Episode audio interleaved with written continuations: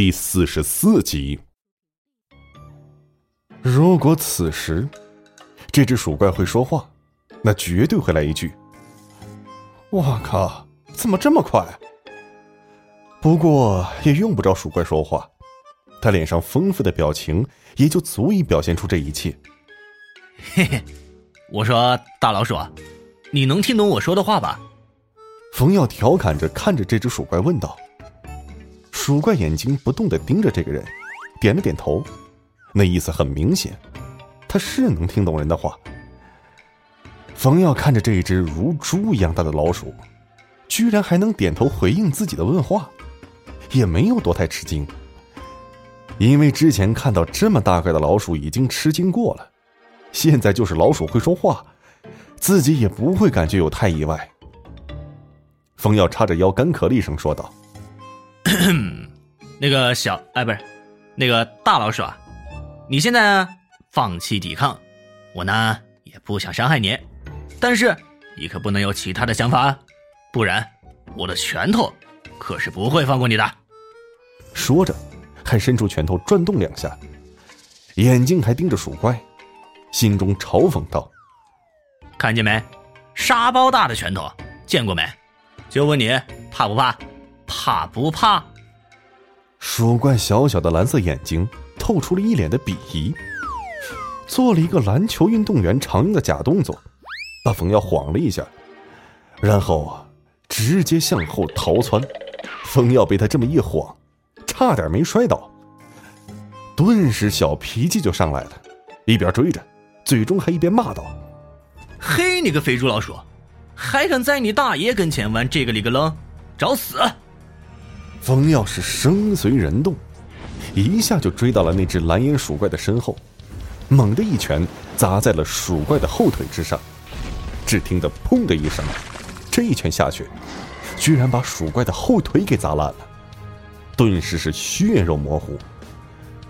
冯耀还没见过这种场景，一下愣在了那儿，呆若木鸡。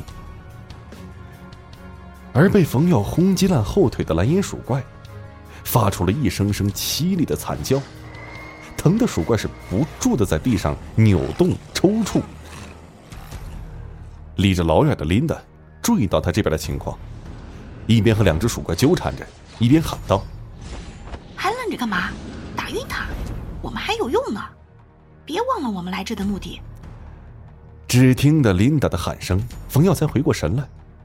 赶忙收回了一些力量，打在那只蓝眼鼠怪头上。而在此处，那只蓝眼鼠怪却是一声没吭，直接昏死了过去。正和琳达纠缠的两只鼠怪，看到回去报信的伙伴已经被那个男人制服，是顿时有点慌了。一眨眼的功夫，纷纷被琳达制服，每只鼠怪都赏了一掌，被劈晕在了当场。琳达拍了拍手，弹去了身上的灰尘，一边赞扬的说道：“不错嘛，只是力度把握的不够，不过出手倒还蛮果断的。”冯耀此时内心其实是比较复杂的。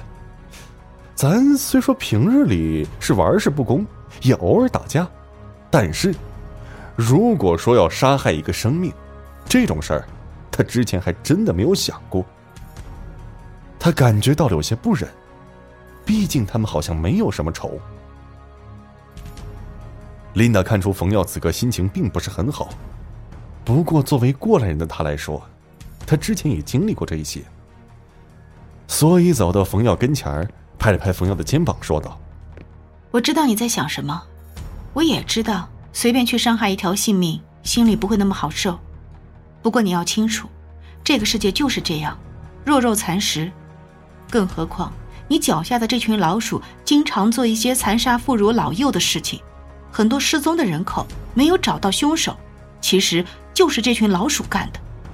所以，冯耀点点头，没等琳达说完，就正色说道：“我知道了，这些问题我会克服的。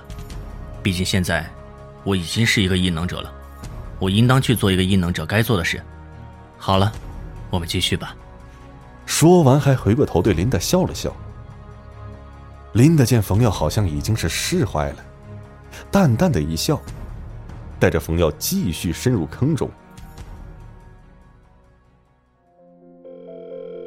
莫雨嫣打了很多次电话，但一直提示着对方不在服务区，她心中不免的有些忐忑，担心的问着身边的燕子姐说道：“燕子姐，冯耀他没在服务区，他到底干什么去了？会不会出什么意外呀？”燕子摸了摸莫云的头，安慰的说道：“别担心，可能他在地下室或者别的什么信号不好的地方吧。”嗯，要不这样吧，我们明天去一趟他的单位，你说怎么样？莫雨嫣是一脸担心的点头，就答应下来。冯耀两人相伴而行，他现在需要十只鼠怪来做替代品，目前只有三只而已，所以他们很无奈，也只能选择继续前进，寻找合适的猎物。可是他们不知道，刚才那只蓝眼老鼠的一声喊叫。已经将有人入侵的信息发出去了，而他俩现在正在走向危险的腹地。一个看上去并不错的坑洞中，有一只红眼鼠怪，正坐在一块石头上，闭目疗伤，身边是四个黑眼鼠怪围着他。他就是之前折磨姜子堂的那个红忍大人。只见一只蓝眼鼠怪是急匆匆的跑进来。对着红眼鼠怪跟前的黑眼鼠怪是嘀咕了一阵黑眼鼠怪点点头，挥爪示意让蓝眼鼠怪退下，自己则是躬身悄悄在红人耳边嘀咕了一下。